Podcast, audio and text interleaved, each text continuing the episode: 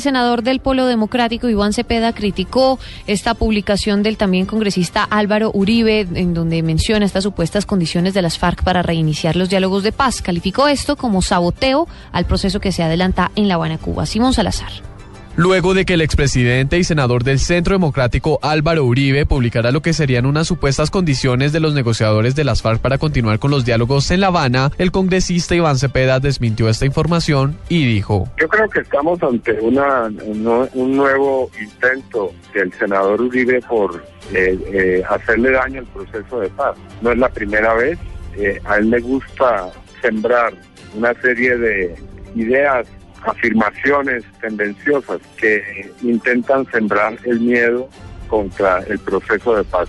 Y esa es una actitud en extremo irresponsable y antipatriótica. Añadió además que el senador Uribe debe sustentar de dónde saca esa información que además fue desmentida por fuentes del gobierno nacional. Sin embargo, el senador del Centro Democrático Ernesto Macías reiteró que el gobierno ha sido permisivo con este grupo guerrillero durante estas negociaciones. Pues es que lo que las FARC siempre han venido planteando es que ellos quieren que el Estado esté a su servicio y ellos eh, manejar el Estado como una especie de gobierno, una suplantación de gobierno, un paragobierno. Lo grave no es lo que piden o lo que digan los FARC, que uno ya sabe que son extravagantes para asesinar, para todo y hasta para pedir lo que no se puede dar. Lo grave es que el gobierno, siempre que hay filtraciones, siempre que se sepan, que se saben cosas que dicen las FARC, el gobierno nunca dice nada. Luego, entiende uno que el gobierno está aceptando todo lo que las FARC han venido exigiéndole.